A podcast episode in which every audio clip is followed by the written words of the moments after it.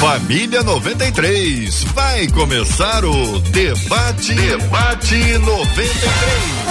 Está entrando no ar. Debate 93.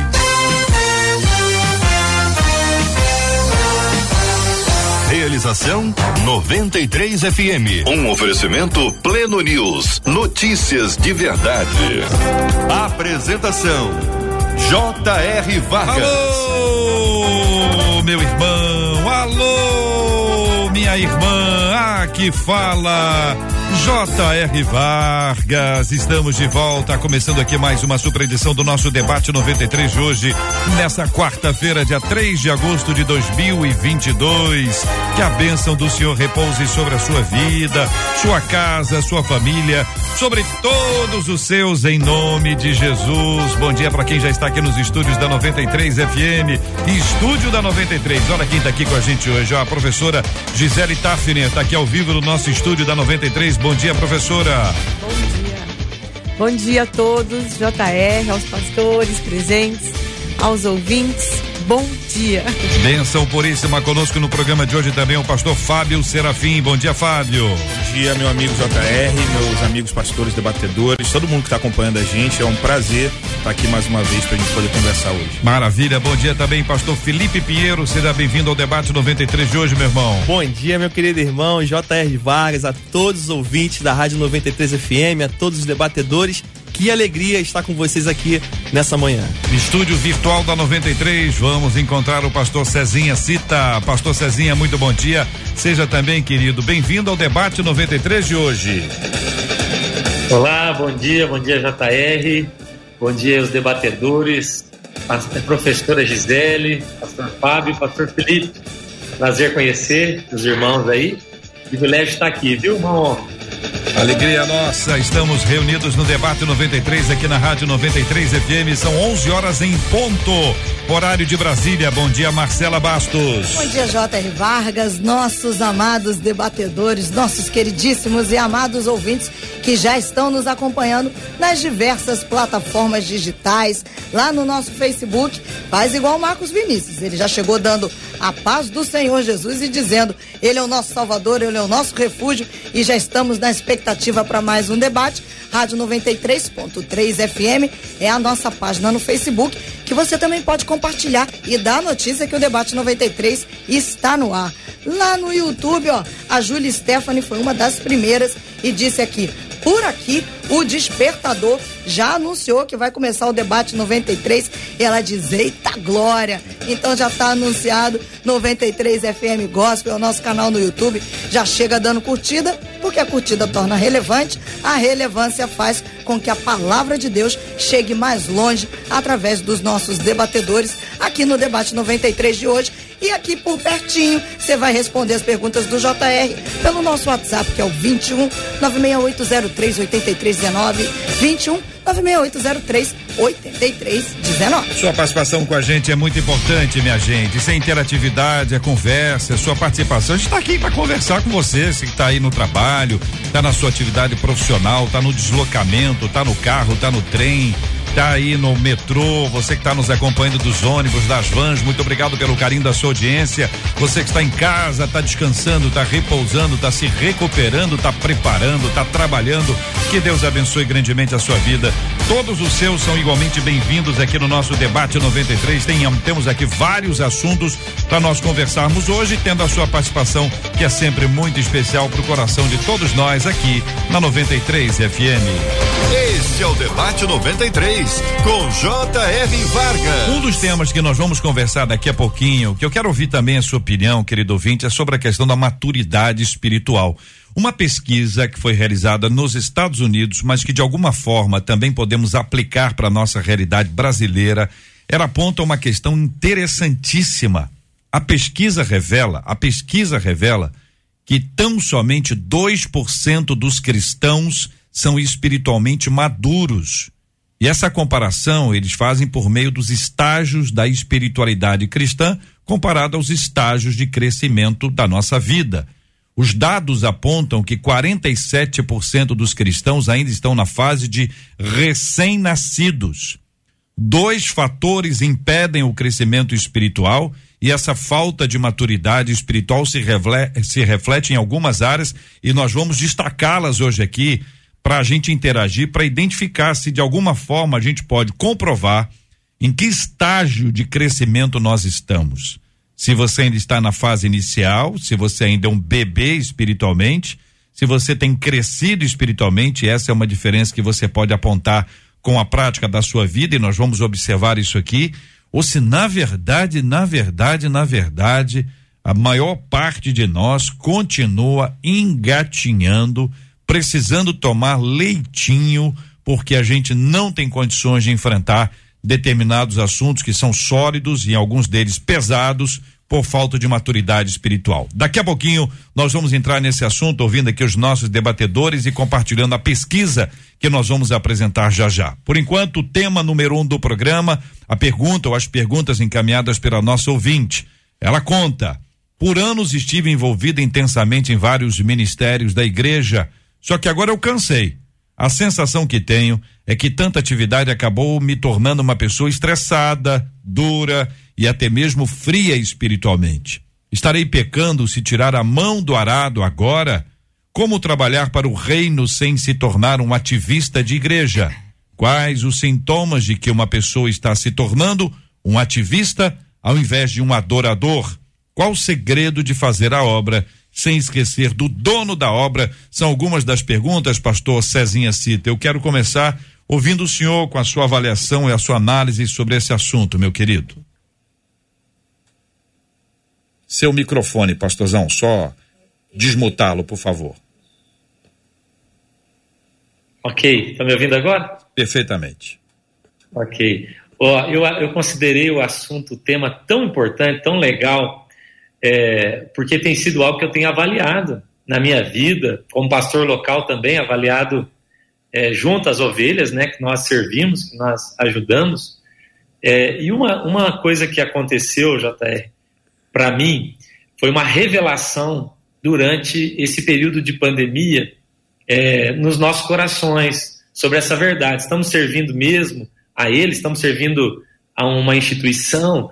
É, eu me encontrei com muitas pessoas durante a pandemia que, não tendo mais agora a igreja para servir, o ambiente da igreja, porque agora em casa, estavam online, e muitos que me disseram, pastor, eu estou perdido, eu estou perdido. E eu pude falar com eles com muitos deles e dizer, gente, toma cuidado.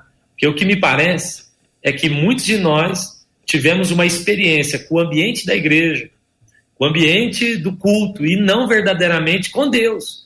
Então é perigoso que daí agora esse cara, quando ele ficou em casa, é, com a sua Bíblia, sozinho num quarto com Deus, parecia que Deus era estranho para ele. Então ele tinha uma experiência com a fumaça, com a luz, com o som, com o louvor, mas nada disso se referia para muitas pessoas, né? nada disso se referia ao próprio Deus. Então, eu acredito que o tema é extremamente atual. Eu acho que nós, é, aqui como igreja local, aqui em Laranjeiras, onde eu pastorei, nós paramos para refletir. E aí, essa experiência que eu tenho é de fato com Deus? E eu considerei esse um dos benefícios da pandemia. O fato de ficar sem o culto e as atividades, porque tem gente que está em 10 ministérios na igreja e, e relacionamento com Deus muitas vezes não era nota 10 também. Então, o assunto muito legal, espero aprender aqui com os irmãos. Pastor Fábio, sua opinião inicial sobre esse assunto, querido. Ah, eu acredito, JR, que esse assunto é relevantíssimo da, dos problemas que eu tenho que hoje conversar com pessoas no, na minha sala pastoral, muitas delas entrando na nossa igreja, esse é um dos campeões. É gente cansada, estressada, viveu a igreja há anos na vida e agora está cansado. E aí chega na igreja para sentar para receber. Eu acredito que seria muito interessante a gente tentar meio que mapear o pastor Cezinha fez uma brilhante introdução. Eu acho que a pandemia revelou muita coisa, como ele mesmo disse. Mas eu acho que é muito interessante a gente meio que tentar mapear algumas coisas. Então, primeira, minha primeira colocação. A eclesiologia, que é o estudo da igreja, embora nós tenhamos orientações bíblicas quanto a isso, mas existe uma questão que é de aplicação de cada igreja. Então, por exemplo, uma igreja vai ter culto todo dia, outra igreja vai ter culto um, um dia na semana. E tá tudo bem, não tem problema em relação a isso. Agora, qual é o grande problema, o vilão por detrás disso? É, eu consigo identificar dois. Primeiro, muitas vezes as igrejas elas crescem e não sabem acompanhar aqueles que servem uh, ministerialmente na igreja, e me permita, a despeito de denominação, chamar esses de diáconos, porque eles são trabalhadores, alguém que serve no ministério, enfim.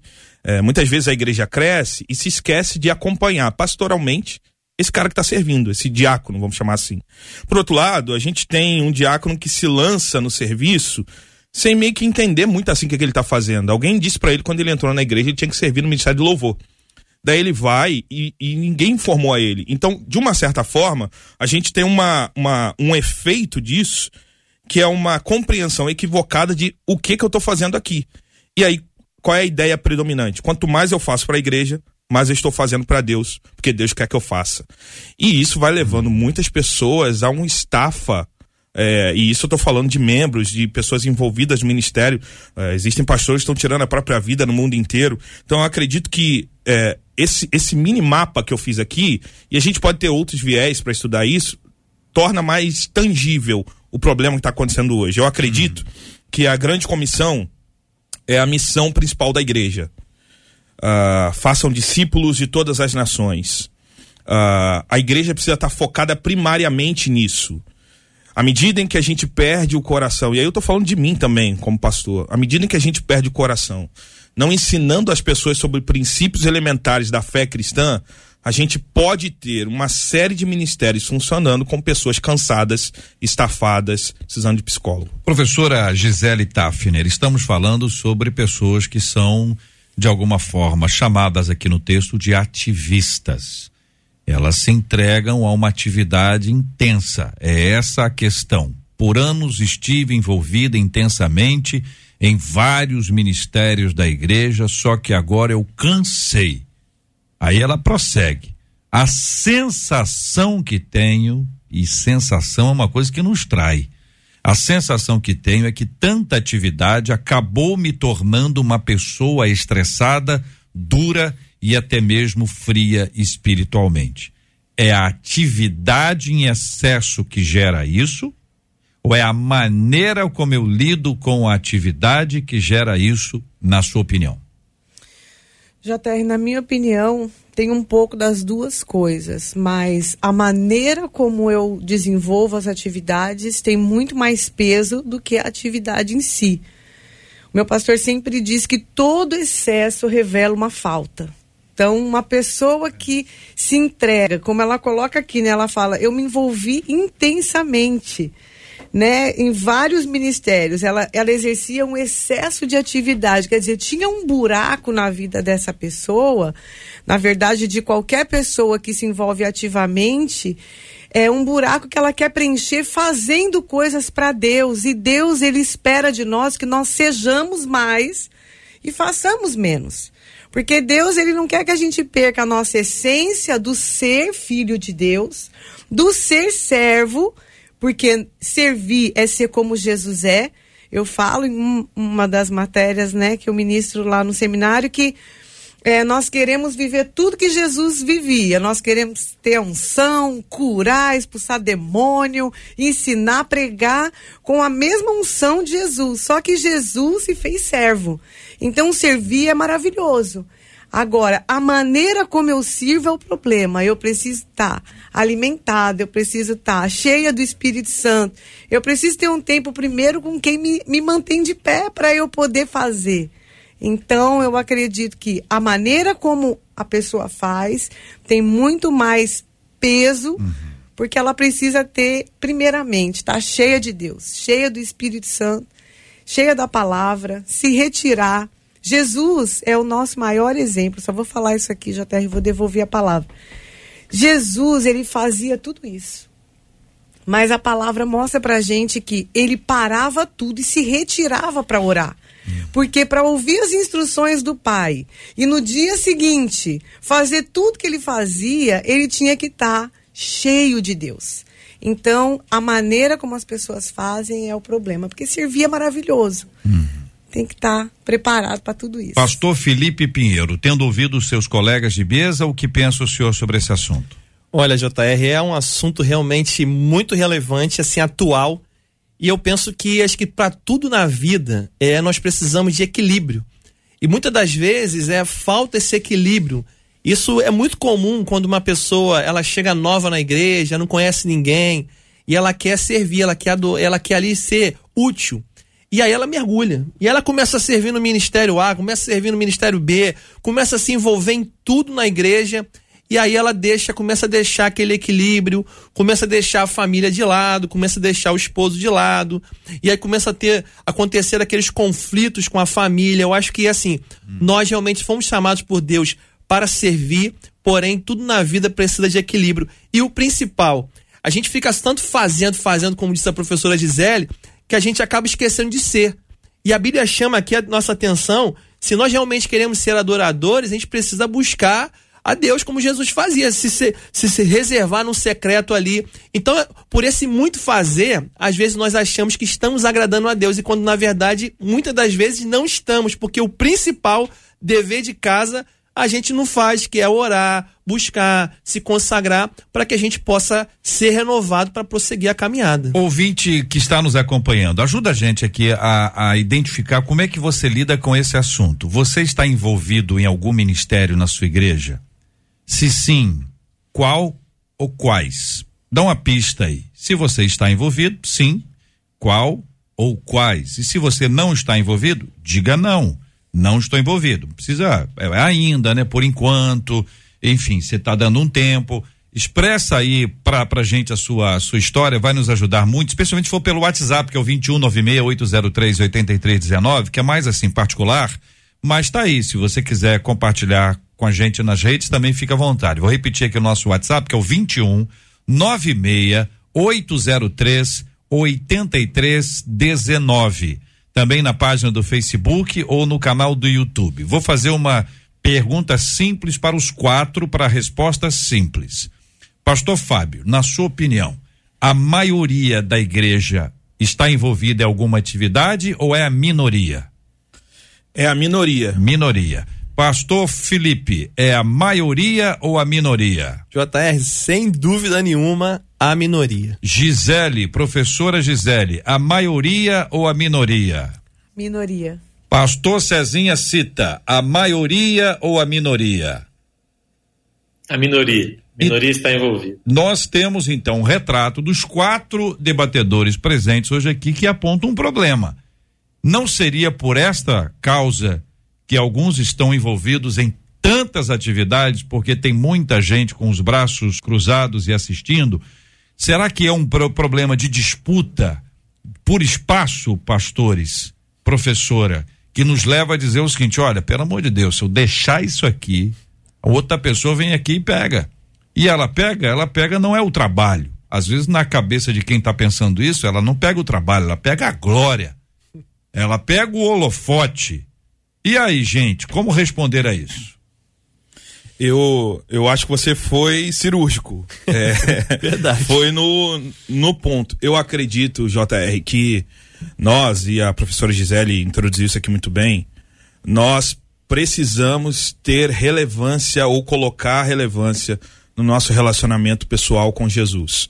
A beleza do evangelho é o próprio Deus que nos dá ele.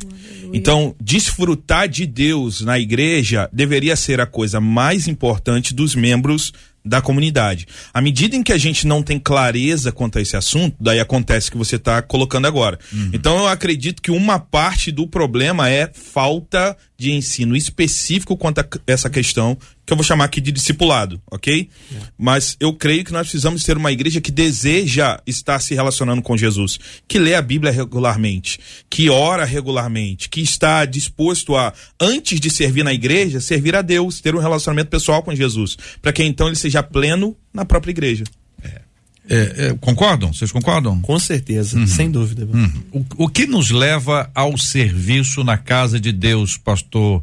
Cezinha cita. E trago aqui só para exemplificar, para ser material para usar e se não quiser fica à vontade também. Deus nos deu dons e talentos. É para desfilar, é para colocar no, no, no, Facebook, no Instagram, Deus, eu tenho talento, eu tenho esse dom. Para que que serve isso, hein, pastor Cezinha cita? ah, muito bom, eu estou aprendendo demais com vocês aqui, muito legal. Os dons são, com certeza, ferramentas para serviço mas o que o que está tá ficando bem claro para mim, ouvindo meus irmãos aqui, e algo que eu tenho no meu coração é que o problema não está no serviço, o problema não está na, na aplicação do serviço. O problema, na minha opinião, é sobre como nós tratamos as prioridades da nossa vida. Então, Jesus nunca teve um problema com o que Marta fazia. O problema não é o que Marta faz, o problema é o que Marta deixa de fazer.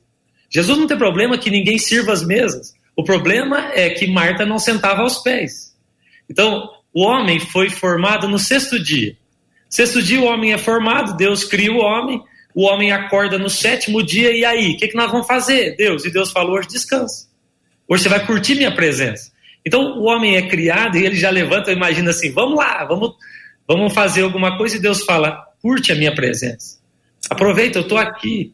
Então eu penso que essa inversão de prioridades, isso aí complicou alguma coisa no coração de muita gente na igreja.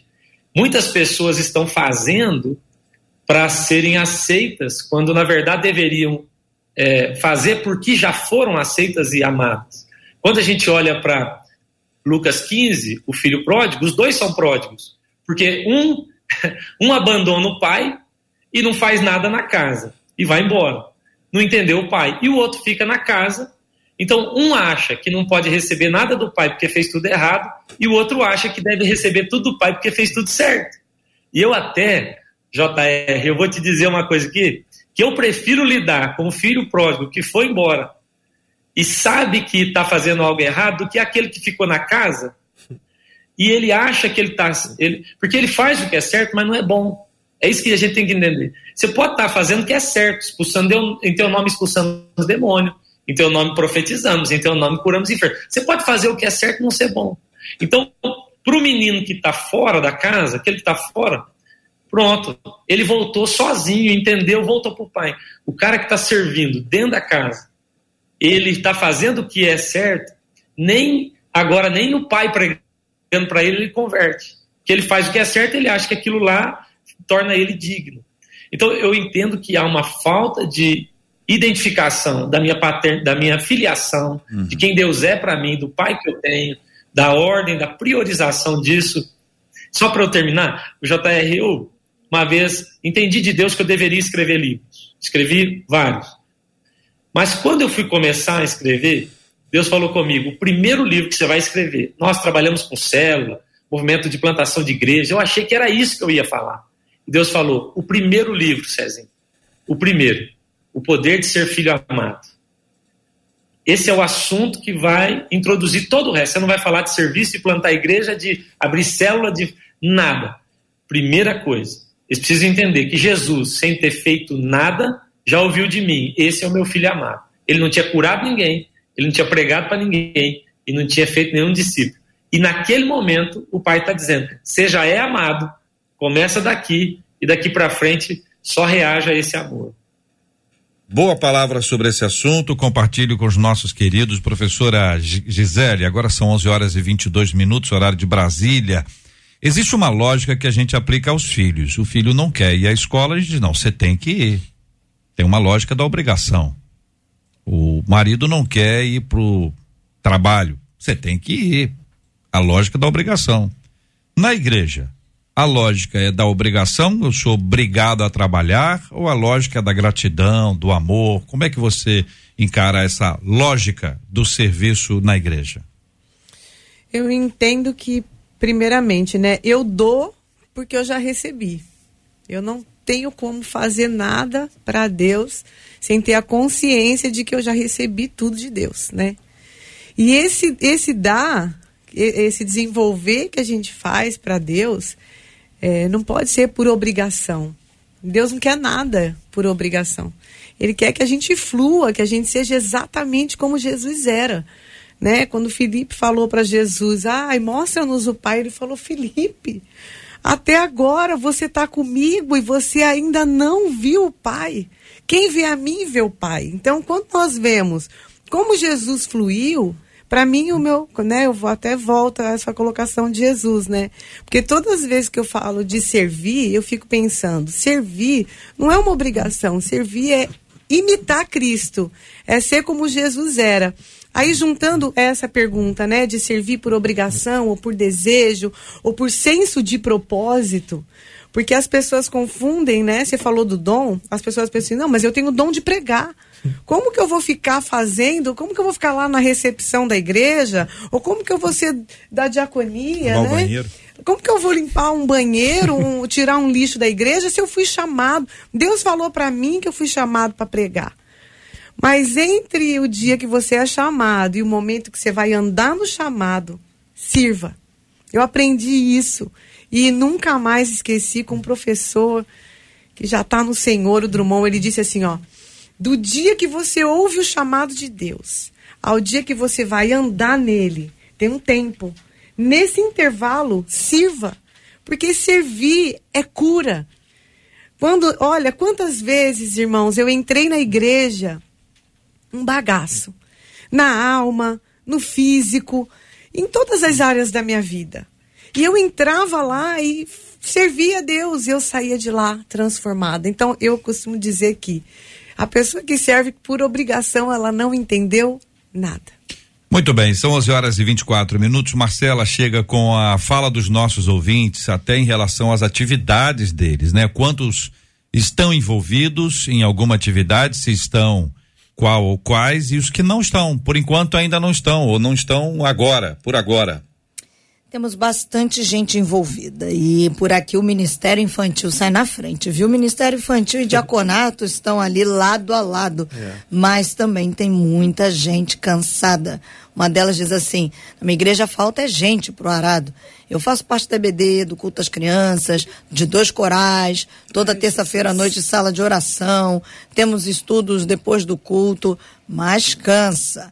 Uma outra ouvinte disse assim: tô como essa irmã aí. Trabalhei na igreja desde os 12 anos e hoje faço mais nada não. Eu não tenho vontade de fazer. Eu só quero é ficar no meu banco adorando. Será que eu tô pecando? Pergunta ela retoricamente. Uma outra ouvinte disse: Cansa mesmo. Sou diaconisa, canto no ministério de louvor, prego, dirijo culto, fico na portaria. Aí diz ela no final: Tô exausta. E o pior é que ainda sou caluniada. Pelo WhatsApp, uma outra ouvinte diz assim: Sabe qual é o problema, gente? É que muita gente não quer compromisso com a obra, não. E isso acaba sobrecarregando aqueles que estão fazendo. Se todo mundo fizer, vai ficar mais fácil. Outro ouvinte pelo zap. Tenho diversos cargos na igreja, mas confesso, estou muito cansada, estou mal-humorada e tenho medo de abandonar tudo e sofrer as consequências. Outro ouvinte. Quem se sente cansado no ministério, para mim, é porque provavelmente está fazendo para ser reconhecido. Outro ouvinte diz assim: sempre fui envolvida na obra, sendo que o cansaço me venceu. Agora dei um tempo em tudo e preciso confessar. Fiquei fria na fé.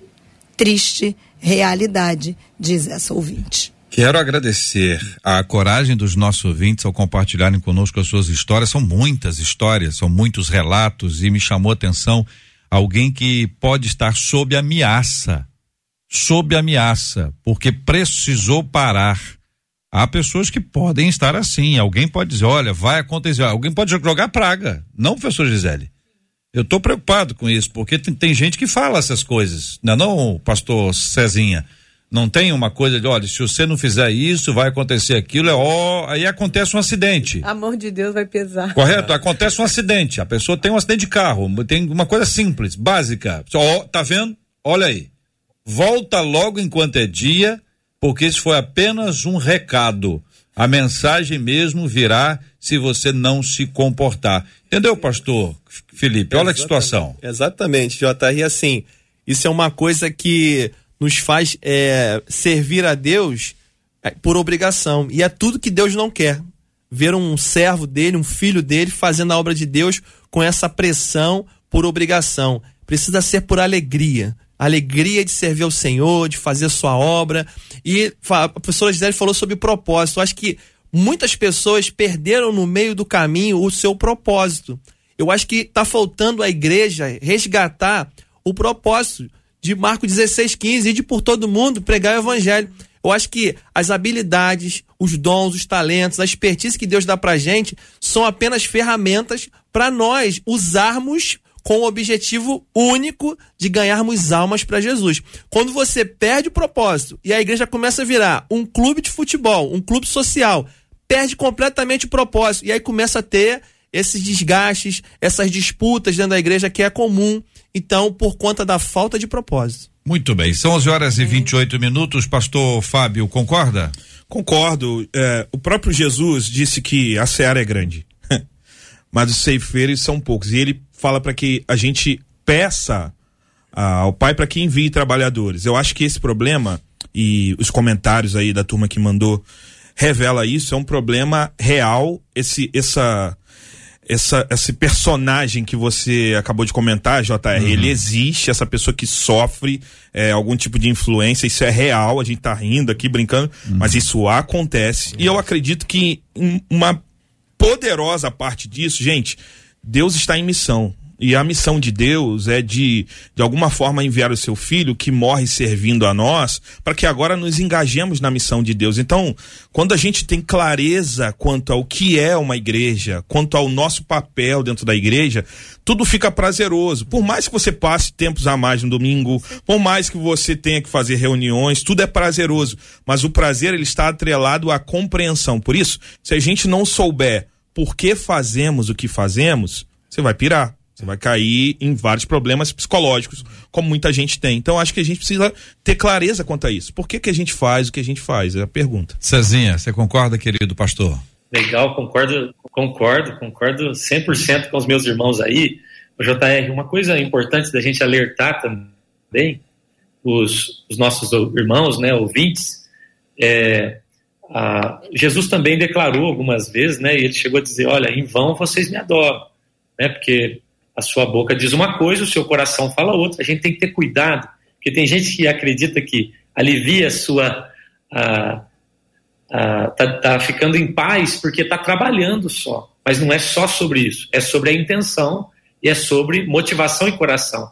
Quando Deus fala com Moisés, ele fala assim: Moisés, põe a mão no seu coração. E a mão de Moisés sai branca, leprosa.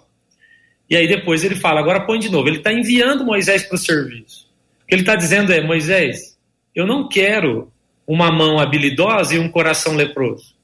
Aí ele põe de novo a mão e agora ele cura o coração de Moisés e diz: agora você pode ir. Porque o que a sua mão faz para o Senhor tem que ter coerência com aquilo que o seu coração tem. É por isso que Jeú fala para Jonadab: se você tem um coração como o meu, me dá a tua mão e vamos, vamos para cima, vamos trabalhar. Então não é só sobre habilidade, uhum. não é só sobre aplicação de dom, não é só sobre o que eu faço. Inclusive a Bíblia diz sobre ofertar com o coração errado. É. Né? Fala sobre você nem ir lá no altar, você está. Então é importante a gente entender que essas pessoas estão trabalhando, se cansando, se desgastando. É importante elas saberem que se o coração não está com Deus, se não tem a motivação correta, elas podem estar só jogando o tempo delas fora. A gente volta a esse assunto já já. Vamos entrar naquele tópico que envolve aqui a questão da maturidade espiritual e essa pesquisa sobre a qual nós vamos conversar aqui no nosso debate 93 de hoje. Muito obrigado a você que nos acompanha na nossa transmissão em vídeo, canal do YouTube página do Facebook, site da rádio, sempre com as imagens bonitas aqui do nosso estúdio e do nosso estúdio virtual. Os nossos debatedores, quando distantes, estão fisicamente, mas assim, pertinho do coração de todos nós, com muita alegria o acolhemos. Esse Os é acolhemos. Debate 93, com J.R. Vargas. Muito bem, uma recente pesquisa realizada nos Estados Unidos revela que, vamos lá, hein? Olha os dados, minha gente.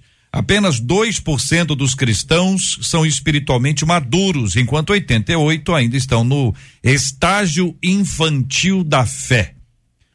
O estudo usou como base comparativa as fases do desenvolvimento físico com os estágios da espiritualidade. Os dados apontam que 47% dos cristãos estão na fase de recém-nascidos em seu relacionamento com Deus. Apenas 1,9% alcançaram o estágio mais maduro da fé. Segundo o levantamento, os dois fatores que mais impedem o crescimento espiritual dos crentes são não manter o hábito de ler a Bíblia e não congregar em uma igreja. Um outro ponto levantado é que a falta de maturidade espiritual da maioria dos cristãos reflete no modo como eles oram.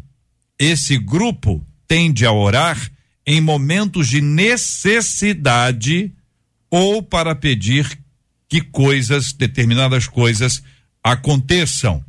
Então, são esses esses dados iniciais aqui que nós temos. Obviamente você nos acompanhou e fez a conta e viu que não dá 100. Mas entre o 88, o 2 e o 100, nós temos esse estágio que está entre um e o outro. A pesquisa aponta os dados maiores e menores. 2% dos cristãos são espiritualmente maduros e 87, 88 estão no estágio infantil. Os demais estão entre um e outro. Comentários dos nossos debatedores. Microfones e telas abertas. Olha, JR, é o livro aqui de 1 Pedro, capítulo 2, verso 2. É, tem um recado aqui muito forte pra gente. Diz assim: como crianças recém-nascidas, desejem de coração leite espiritual puro, para que por meio deles cresçam para a salvação. Eu acho que hoje, acho não, tenho certeza, o que realmente está faltando para esses 88%, se realmente essa pesquisa estiver correta, está faltando a, a, palavra de Deus, porque hoje em dia a gente tem tantas coisas que nós, inclusive, falamos é, no, no assunto anterior, que vão nos preenchendo de alguma forma, ajudar aqui, ajudar ali, servir aqui, servir ali. Isso de alguma forma vai te preenchendo, você vai achando que está fazendo a obra de Deus, acha que está agradando a Deus, e quando na verdade você acaba não separando tempo para ler a Bíblia, que é o principal, que esse leite espiritual é o quê? É o nutriente básico necessário para que um, um, um, cristão seja considerado realmente é um cristão alicerçado na palavra. Então, realmente está faltando palavra de Deus no nosso meio. Concordo. Concordo plenamente. Realmente é a palavra, né, que que alimenta, né? Paulo também fala aos, aos, em 1 Coríntios que ele não pôde falar com eles como né? Não pôde dar uma comida com sustância, ele teve que dar leite porque eles eram carnais. É. Foi Deus que nos colocou, Deus nos fez espírito, alma e corpo. Então, a carne é bênção de Deus, tem um corpo saudável, aliás, temos que cuidar do templo do Espírito Santo, né? Mas é, o mais importante é o espírito, porque quando nós nos alimentamos espiritualmente, a palavra não deixa a gente enganado, irmãos. Não tem como uma pessoa ser enganada ouvindo Deus. Porque quando nós estamos firmados na palavra, é que nós temos. E, e também tem um, um, um, outro ponto que me veio à mente enquanto o JR lia. Existe um povo dentro da igreja que nem sei se são salvos, mas que estão ali por aceitação. Tem gente que vai para a igreja porque é muito legal, tem um telão de LED, tem um louvor maravilhoso, o pessoal é descolado, porque a igreja hoje é uma igreja moderna, no, âmbito geral, falando de forma generalizada. Então tem pessoas ali que não se alimentam da palavra, não oram, não buscam, estão ali. Então, em primeiro lugar, tem muitas outras coisas, né? Eu acredito que os meus irmãos aqui vão completar. Mas eu fico com o Felipe aqui, que a primeira coisa que uma pessoa, depois que recebeu Jesus, que foi salva efetivamente, ela precisa comer direito. Você vê por, por, por nós mesmos, seres humanos. Nós fazemos quantas refeições por dia? Eu faço três, quatro refeições por dia. E ainda assim, se não equilibrarmos essa refeição, se não comermos uma comida correta, adoecemos, passamos mal. Então, um cristão que não se alimenta é um cristão desnutrido. Um cristão que não come uma boa comida, que é uma palavra, né? Uma fonte limpa, porque nem toda palavra que vem de alguns púlpitos é uma comida boa. Pregação é comida. Você ouvir uma pregação que não está em linha com aquilo que Jesus quer que você coma, você vai passar mal. Então, assim, da mesma forma que o nosso corpo precisa de comida para ter saúde e vigor e vida, o nosso espírito precisa da palavra, que é o alimento, para ter vigor, saúde e vida espiritual. É, é, é curioso pensar que é, esse número né, de imaturos, né, que é quase a metade, se não me engano, 48%, ele provavelmente é uma simbiose de pessoas que estão há muitos anos na igreja, mas não amadureceram, como algum nível de, de movimento cíclico, né? A pessoa entra na igreja, fica um tempo, sai, entra outro, fica um tempo, sai e se autodenomina é, recém-convertido, imaturo, enfim. Eu concordo com os meus irmãos aqui, eu acho que nós precisamos, como pastores, como igreja, é, no Brasil. Esse número é o número da América, mas que nos impacta de certa forma. Acho que a gente precisa se preocupar com a forma como nós estamos cuidando dessa entrada na comunidade, dessa entrada da igreja. É, e aí, de novo, não tem como a gente não fugir do assunto discipulado. Eles precisam aprender a obedecer a tudo que Jesus ordenou, para que aí então a gente comece a pensar numa igreja que não tem apenas uma experiência litúrgica, uma experiência de domingo de manhã ou à noite, mas que tem uma experiência com Jesus. E aí, finalizando, é, Salmo 119, que é o maior da Bíblia e que fala sobre a Bíblia, é, nos ajuda, né? O versículo 5 fala: Meu grande desejo é que as minhas ações reflitam os teus decretos. Então é um desejo do salmista de não ser apenas teórico, mas viver um, um evangelho prático, uh, refletido nas suas ações. Cezinha. Muito bom, muito legal, que bom ouvir isso, gente, vocês. Eu estava pensando a mesma coisa que o, que o pastor Fábio falou aqui. Eu estou tentando imaginar esse número dentro das nossas igrejas, 88% no nível infantil, foi isso que eu ouvi mesmo, JR? Uhum. 47% recém-nascido. É assustador. É assustador porque nós estamos falando de gente que pode estar há 30 anos dentro de uma comunidade ainda. E, e o que é mais assustador, na minha opinião, é que a proposta do evangelho é uma proposta de crescimento. Pois a vereda do justo é como a luz da aurora, é. e ela brilha mais e mais. Ou glória em glória, fé em fé, força em força, dia em dia. A Bíblia, quando está trazendo essas repetições, está falando de degraus que a gente deveria avançar. O rio bate no tornozelo, mas depois ele tem que ir para o joelho até águas profundas. Então, para mim, o mais desesperador é pensar que nós estamos falando de pessoas que estão em desobediência a uma direção clara do Evangelho. Jesus mesmo cresceu em estatura e graça para nos mostrar que assim deveríamos ser também. Paulo, quando fala disso, é, também ele vai dizer: quando eu era menino, eu pensava, falava, raciocinava, ele está dizendo, o menino não consegue disfarçar. Em algum momento na, na nossa igreja isso aparece. Ou ele está disputando, ou ele está comparando, porque ele fala, pensa, olha. E aí Paulo fala: chegou o dia que eu cresci. E no dia que eu cresci, o que eu fiz? Eu deixei coisas de menino. Então eu penso que nós, como igreja, nós deveríamos estar mais preocupados com o que deixar de fazer do que com o o que começar a, a fazer a partir de agora. Agora, algo para mim muito sério, JR, meus irmãos, é quando em Gálatas 4, Paulo diz assim: o menino e o servo em nada se diferem enquanto o filho, o herdeiro, ainda é moço. Isso é assustador para mim, porque nós estamos falando de uma igreja co-herdeira com Cristo, e que não vai poder acessar tudo que Jesus deixou para nós, simplesmente pelo fato de ser imaturo.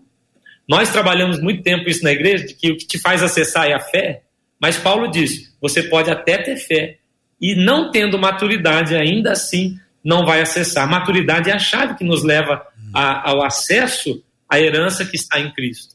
Então, Paulo vai dizer: você pode ser herdeiro, mas enquanto você for menino, então a igreja deveria crescer, nós deveríamos amadurecer, até por esperteza, hum. até para poder acessar a herança que, que nós temos em Jesus. E aí, quanto a alimentação ficou muito claro, né? É, é leite, é comida sólida. É, para mim, um dos segredos é esse mesmo, né? A palavra. Mas nós vimos também que a pesquisa fala da ausência da, da, da prática da comunidade, de viver em comunhão, e a ausência da, da oração, né, como prática também, as práticas cristãs hum. nos levam também a esse desenvolvimento e maturidade. O levantamento aponta que o hábito de ler a Bíblia e de não congregar em uma igreja são fatores que prejudicam esse desenvolvimento espiritual. Evidentemente, alguém pode estar tá ouvindo a gente, ah, mas tem gente que frequenta a igreja, sempre, a desculpa é sempre o outro. Aponta e tem mesmo, tem toda a razão. Tem gente que frequenta e não tem compromisso zero, zero com Deus. Mas vamos colocar as duas coisas juntas que elas elas elas estão juntas no, na, na, na pesquisa. O hábito de ler a Bíblia e de não congregar. Aí tem uma diferença que eu preciso que vocês definam. Um de vocês ajude o nosso ouvinte a entender a diferença de frequentar e congregar. Tem diferença nós podemos utilizar essas palavras com seus sentidos diferenciados para poder ajudar o ouvinte a entender. Todo mundo sabe que nem todo mundo que frequenta a escola estuda. Oh, se todo mundo que frequenta a escola estudar, todos serão aprovados. E todos serão aprovados com nota máxima. Mas a gente sabe que nem todos têm a nota máxima e nem todos são aprovados, embora todos frequentem a mesma escola. Então, numa classe da escola, todos fre frequentam, mas nem todos estão ali estudando a matéria, prestando atenção, cooperando com os coleguinhas, observando, obedecendo a professora. Tem gente que é da do, né, fica brincando, fica implicando, arrumando briga. Então nós temos esse retrato também quando se trata de, de igreja. Então como a gente faz uma distinção entre frequentar e congregar? Todos os microfones abertos. JR, eu penso o seguinte, que eu, eu, nós estamos na rádio hoje. Então, estar aqui na rádio de tempo em tempo não me faz uma radialista. A mesma coisa que pessoas estarem dentro da igreja não faz dela cristãos, né? Então, é, ir à igreja, frequentar uma igreja, não quer dizer que a pessoa é de fato um crente convertido, assíduo na oração e na palavra de Deus. Eu não sei exatamente, né, o, o é, no dicionário essa palavra congregar aqui agora, mas essa palavra me, me, remete a estar juntos, né, na comunhão dos santos, é estar congregado, estar tá dentro da igreja com todos aqueles que estão, pelo menos, na mesma intenção. Então, nós vemos muitas pessoas que vão na igreja e não estão conectados com, com Deus. Na verdade, estão ali para assistir. Na verdade, o culto não é para ser assistido. Nós, nós vamos para cultuar o Senhor. Tem gente que chega na igreja e fala assim: ah, eu vim receber. Essa mentalidade precisa sair das pessoas. Nós vamos lá para entregar um culto, né? Então, eu creio que é, esse pensamento também. Eu não preciso ir para a igreja, porque eu leio a Bíblia, eu conheço a palavra, eu leio a palavra, eu não preciso ir para a igreja. Isso é síndrome de gente orgulhosa, pessoas que não querem se submeter a um pastor. Porque quando eu estou de verdade num ministério, eu tenho que me submeter e as pessoas às vezes não querem. Então vem aquela, mentalidade que eu vou dizer aqui, eu me responsabilizo por ela, diabólica, de que eu sou a igreja. Então, se eu tenho a palavra e o Espírito Santo comigo, eu não preciso ir à igreja. Isso é muito prejudicial para o corpo de Cristo em geral. E não é verdade, porque a pessoa que tem o Espírito Santo, ela vai se conectar com outras pessoas que têm o Espírito Santo. Isso é sobrenatural.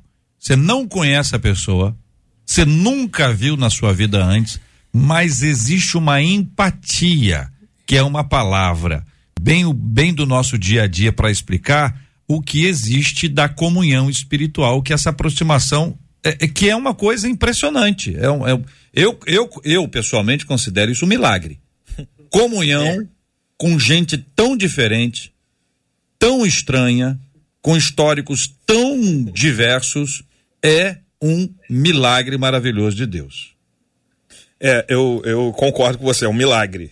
tem algumas pessoas que a gente. É mais né? milagre? Você acha que tem é, gente que é não, é mais milagre? Não. entendi, entendi. Eu, eu, eu acredito, JR, hum. é, respondendo a tua colocação ali, né? Que existe um grupo de pessoas que frequenta deliberadamente uma hum. comunidade a que ele escolhe no domingo. Hoje eu vou na igreja tal, hoje eu vou na igreja tal, porque eu quero é, receber alguma coisa, né? Como, como a professora colocou. Ele não tem responsabilidade com o lugar onde ele vai, ele é apenas um espectador. Agora, aquele que congrega, e aí eu vou chamar ele de membro, é aquele que passou por um processo de membresia, que entendeu a relevância do termo é, comunidade. A ideia é que, como Paulo chama né, os filipenses, que nós sejamos cooperadores do processo comunitário. Então há um processo onde você passa pela membresia, em algumas igrejas a entrevista, em outras se assiste aulas em vídeo, enfim, até o dia onde você de fato é recebido como membro dessa comunidade e tem, além de direitos, deveres. Isso é muito importante. Um membro de uma comunidade, ele tem direitos, ele tem deveres. Deveres, por exemplo, de é, prestar um bom testemunho. Você não pode postar qualquer coisa que você quer. Você está envolvido dentro de um corpo que se organiza. Né? Então, eu acho que essa é, é, a divisão clássica entre um frequentador e um membro. O membro é aquele que passou por um processo e agora pode ser recebido como é, co, é, membro, uma ferramenta de Deus para servir naquela comunidade onde ele participa. A pesquisa. Cezinha, para você acrescentar a sua fala agora, ela indica que a pessoa ora em momento de necessidade ou para pedir coisas que desejam. Segundo a pesquisa, estas são características que refletem a imaturidade espiritual. eu, eu ia bem colocar isso, já está aproveitando a fala do, do pastor Fábio, da professora, que, ah, na minha opinião, a, a diferença entre o que frequenta e o que congrega é que o que frequenta não é membro do corpo. Então, como membro de um corpo, eu estou agora é, envolvido com o corpo, é, de, dedicado, comprometido a, a servir esse corpo, mas principalmente a responder os comandos da cabeça. Então não tem como. Ah, é claro que vai enfraquecer. Se a pessoa ela tá, se esse, se esse meu dedo desconectar dos comandos da minha cabeça, ele deixa de ser membro do meu corpo. Ele vai, vai ser uma anomalia nesse corpo. Então não tem como eu uh, o meu dedo falar agora eu estou precisando de alguma coisa, eu vou procurar um comando da cabeça. Ele tem que estar o tempo todo orar e sem cessar. É o tempo todo conectado. É o que Jesus dizia. Eu só faço o que eu vejo o meu pai fazer. É só isso que eu faço o tempo todo. Eu uh, tenho pensado muito nisso que a professora falou sobre pessoas JR, que dizem eu sou a igreja, ou eu amo Jesus, mas não, mas não amo a igreja, eu falo, isso é um absurdo tão grande, é e há, há, uma confusão nisso, né, muito grande. Eu sou a igreja. Primeiro que eu, eu costumo dizer, você não é igreja, nós somos. Então, um não faz igreja. Dois, três, aí sim, nós somos igreja, mas um não. É por isso que Deus não abençoou Jacó, porque Jacó é um, Deus abençoou Israel, que da Israel é uma nação, né? Mas nós estamos falando diferente, é o coletivo. Mas se você me disser assim, se a professora Gisele me disser assim, ó, oh, Cezinha, é, vem aqui, vamos tomar um café, que eu gosto muito de você, mas não traz Suelen, não, Suelen é minha esposa. Não traz Suelen, não, que eu, a sua esposa, eu odeio ela, eu não suporto ela. Eu vou dizer, ô irmã, não tem como. Não tem como você gostar de mim e não gostar da minha noiva. E tem gente querendo fazer essa separação. amo Jesus, não amo a noiva, não amo a igreja, eu não quero me envolver com a igreja, mas eu amo Jesus. Eu falo, você está cometendo um grande equívoco, porque Jesus deu a vida pela noiva Aleluia. e ele e a noiva são um. É o que ele fala para Paulo, né? Você me perseguiu, Paulo. E Paulo falou, nem te vi, mas você perseguiu a igreja e nós somos uma coisa só. Coisa linda. 11 horas e 51 minutos aqui na 93 FM, per, eh, terminando aqui o debate 93 de hoje, infelizmente, o tempo passa voando. Quais os sintomas de que uma pessoa está se tornando ativista ao invés de adorador? E assim a gente sai de um tema, entra no outro, volta para o primeiro, passando por ele como se fosse um tema só. Porque, na verdade, a pesquisa serviu de instrução para a gente fechar com esse tema. Pastor Fábio, o senhor pode responder essa questão para nós, por favor? Eu acho que de forma prática, bem, bem tangível, é quando o culto, e aí é, é, é, não é exatamente o caso da igreja de Corinto, mas é quando o culto faz mais mal do que bem. Mas não por conta do culto, é porque eu vou para a igreja e me sinto mais mal do que bem. De alguma forma, nós precisamos compreender que, é, como, como eu disse ainda há pouco, né? A beleza de viver com Jesus é o próprio Jesus. E todas as coisas serão atreladas a isso como ferramentas do processo da obra de Jesus. Jesus ama mais a igreja dele do que eu. Então eu preciso acreditar, por exemplo, citando alguns irmãos que falaram, né? É, servir demais e aí não tem ninguém para fazer. Eu preciso acreditar que Jesus ama mais a igreja do que eu. Então, se eu tiver que dizer não em alguns momentos para ficar bem e servir a Jesus, eu vou dizer, tá tudo uhum. bem.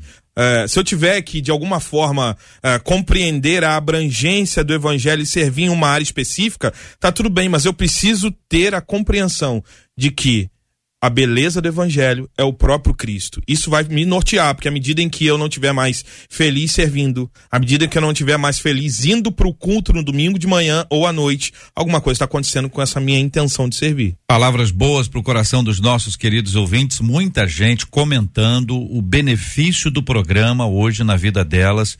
Eu louvo a Deus pela vida dos nossos queridos debatedores e quero encorajar você que está nos acompanhando pelo Face, pelo YouTube, a deixar o seu like, o seu joinha, o seu gostei, a sua curtida e também a compartilhar o programa de hoje para que ele alcance mais pessoas para a glória de Deus em nome de Jesus. Marcela Bastos fechando. Encerro fazendo menção exatamente disso que você destacou, JR, tanto pelo Facebook, quanto pelo YouTube, aqui, quanto pelo WhatsApp. E o que é interessante é que muita gente está parando para se observar. Observar do quanto é ativista ou não na igreja, observar do quanto ainda é um bebê na fé ou não. Recebi mensagens aqui dizendo: é verdade, acho que eu ainda sou um bebê na fé, preciso caminhar e todos eles agradecendo o debate de hoje, dizendo: estou tomando nota e estou sendo realmente confrontado pelo Espírito Santo de Deus. Graças a Deus, Marcela, muito obrigado. Os nossos ouvintes, hoje, a partir das 19, o programa já se tornará um podcast disponível aí nas, nos agregadores de podcast para você ouvir a gente em qualquer lugar e continuar assistindo a gente também pelas redes sociais. Aqui, uma outra ouvinte diz o seguinte: Sei que Deus é fiel, mas eu confesso que eu nem sempre sou. Ainda que me esforce, sei que estou aquém do que o Senhor espera de mim.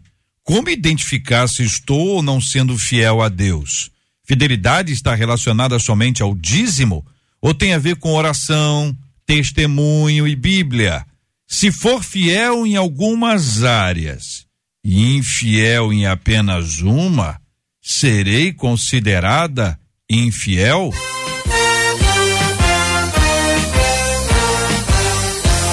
Esses e outros assuntos, minha gente, estarão amanhã, se Deus quiser, a partir das 11 horas da manhã, em mais uma super edição do nosso Debate 93. Pastor Cezinha Cita, da comunidade cristã Zoe, no Paraná. Muito obrigado pela sua presença. Um forte abraço, meu irmão. Obrigado, JR. Obrigado, irmãos. Prazer, viu? Prazer, Pastor Fábio, Pastor Felipe, professora Marcela Bastos. Ó, privilégio estar com vocês. Um grande abraço.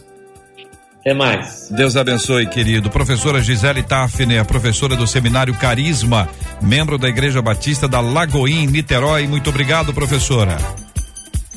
Desço a todos, Marcelo, JR, a 93 por sempre eu digo isso. É um privilégio estar aqui, é uma honra enorme poder falar da palavra de Deus aqui para tantos que estão nos ouvindo. Pastor Felipe, Pastor Fábio, Pastor Cezinha, nós estamos aqui agora, né?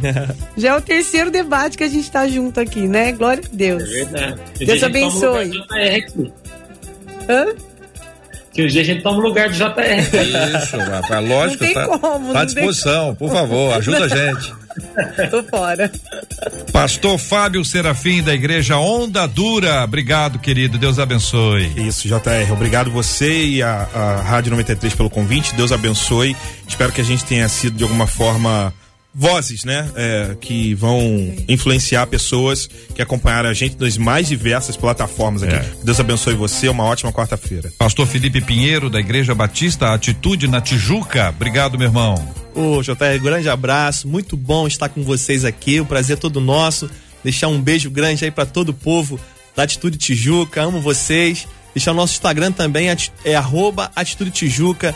E será uma alegria receber vocês e muito bom estar aqui com nossos debatedores, pastor Fábio Serafim, a professora Gisele, pastor Cezinha. Muito bom estar com vocês aqui nessa manhã. Alegria nossa. Vamos orar juntos, minha gente. Pastor Fábio vai orar conosco. Vamos apresentar esses temas diante de Deus em oração. Continuamos a orar pela cura dos enfermos e consola os corações enlutados em nome de Jesus. Pai bendito, nós estamos na sua presença essa manhã, nesse fim de manhã e te louvamos pelos assuntos aqui abordados. Acreditamos que, pela tua graça infinita, fomos porta-vozes da tua palavra que alcança inúmeras pessoas. Talvez nós tenhamos essa manhã, Pai, gente doente, cansada de servir ao Senhor na comunidade que o Senhor plantou. Nós pedimos que, de alguma forma, o teu Santo Espírito renove, encoraje, traga despertamento e que aqueles que estão fracos na fé se fortifiquem no Senhor essa manhã. Aqueles que estão doentes, como o JR colocou, que sejam alcançados pelo teu amor, pela tua graça e pela cura, porque nós cremos que é da tua vontade que muitos deles sejam curados. Por isso te pedimos, Senhor, manifesta-se essa manhã com cura sobre aqueles que estão com cura no, com doenças no corpo, com aqueles que estão com doenças emocionais, esses que estão com, com doenças na alma, que o teu Santo Espírito os alcance, que aqueles que não te conhecem, através de tudo que falamos aqui, possam ter uma oportunidade de te conhecer e entregar a sua vida ao Senhor. Nós te agradecemos por essa manhã, em nome de Jesus. Amém. Que Deus te abençoe. Você acabou de ouvir Debate 93.